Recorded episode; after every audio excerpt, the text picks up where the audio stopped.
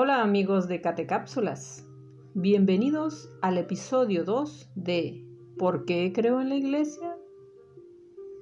En el primer episodio te platiqué cómo se fue formando la iglesia y que realmente está basada en la doctrina de Jesucristo. Hoy te hablaré del problema de seguir siendo creyente y de cuando ponemos en duda lo escrito en la Biblia. Para ello te comparto la siguiente anécdota.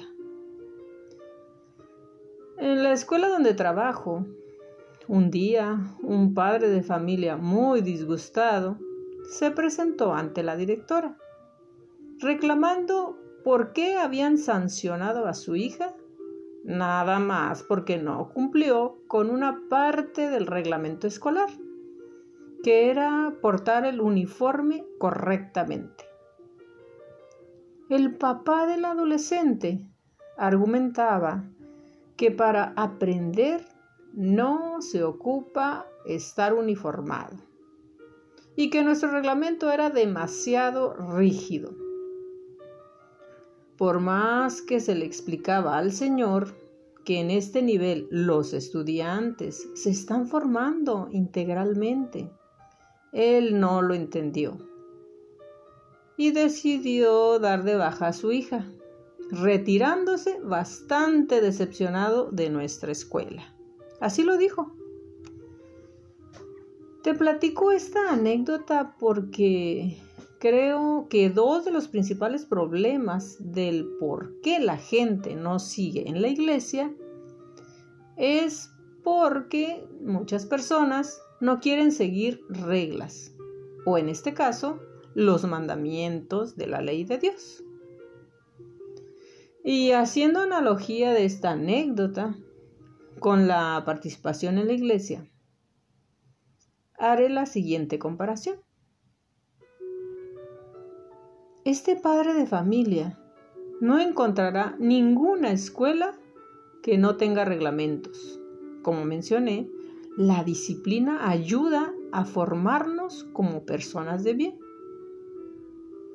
Así en la verdadera iglesia encontraremos los mandamientos, que al cumplirlos nos ayudarán a ser mejores cristianos. Pero como Dios nos ha dado el libre albedrío, o sea, la plena libertad de creer o no creer, optamos en ocasiones por no comprometernos. Entonces, ¿por qué abaratar las cosas de Dios? Si vamos a la escuela y nos preparamos para ser buenos ciudadanos, profesionistas competentes, ¿por qué no ser practicantes de nuestra religión? Y también conocer a Dios de una manera formal, no con sobras y migajas del tiempo que nos queda. Como si las cosas de Dios fueran menos importantes que todo lo que realizamos en la vida. ¿O será porque ¿A Dios lo dejamos al final en importancia? Pensando a nuestra conveniencia, que Él es bueno, que todo lo comprende, que todo lo perdona. En fin. La segunda causa por la que la gente no quiere a la iglesia es por fallas que dicen hay en ella. Fallas humanas, por supuesto, porque viste que el sacerdote es más pecador que tú. Los acusan de pederastas a todos, sin investigar los porcentajes reales de esta participación. Que porque tal o cual persona que va a la iglesia es un borracho, es un mentiroso, es una hipócrita. Bueno, esos son los comentarios más comunes o las excusas más populares que escuchamos para justificar la ausencia en la iglesia. Pero si hablamos de fallas, errores, malas caras, corrupción, donde quiera las hay. Hay fallas en los gobiernos, en las escuelas, en las empresas, en los grupos, hasta en las mejores familias, como por ahí se dice. Bien, continúo con las comparaciones. Una de las carreras profesionales más importantes y serias es la medicina. Los médicos confían en la universidad donde se prepararon. De ella egresan quienes nos ayudarán en la recuperación de la salud.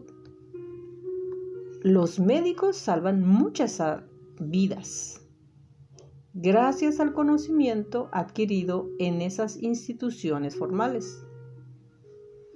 Y no hemos de ignorar que tanto en universidades, gobiernos, como ya dije, empresas, habrá siempre algo de fallas, errores, corrupción.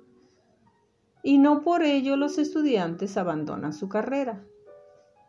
Tampoco los pacientes desconfiamos de los médicos y su profesionalidad.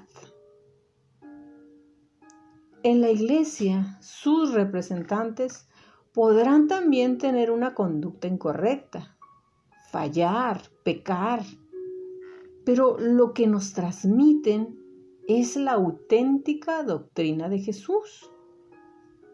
Lo que Dios por medio de ellos nos quiere dar a conocer.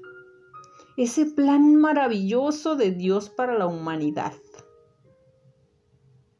Bien, la segunda causa por la que la gente se aleja de la iglesia Personas que dudan que lo escrito en la Biblia sea palabra de Dios.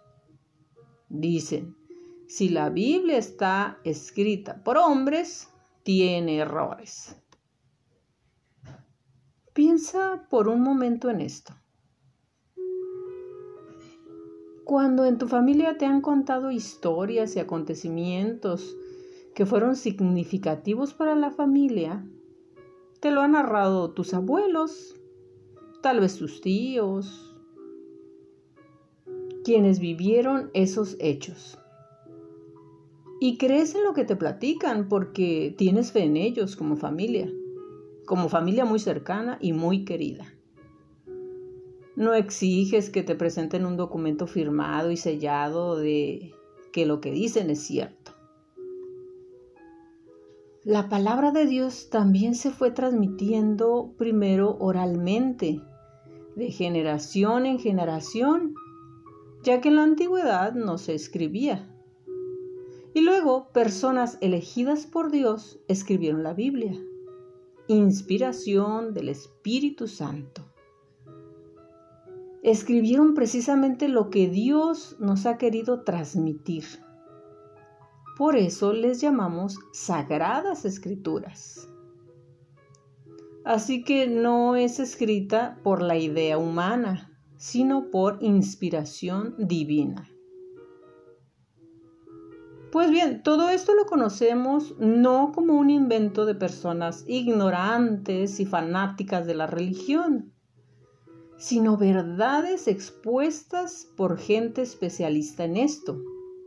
Estudiosos, teólogos, historiadores, expertos en interpretar escritos bíblicos llamados exégetas, que no tomaron en cuenta solo la versión de una historia, sino varios contextos geográficos, sociales, políticos, lingüísticos, etc. Pero es común, pues, que a la iglesia se le critique y se le ataque destructivamente para justificar por qué no practicamos nuestra religión. Finalmente, hay quienes echan por tierra años de trabajo de investigación de estos expertos, con opiniones ligeras y sin fundamento en contra de estas verdades de fe. Y creo que si alguien pretende hacer una crítica de este tipo, tendría que estar a la altura de estos investigadores, de estos expertos que han dedicado años a la investigación. Pues muy bien, no te digo más. ni te quito tu tiempo. En el siguiente episodio te hablaré del misterio de la creación del mundo. ¿Por qué se le llama misterio?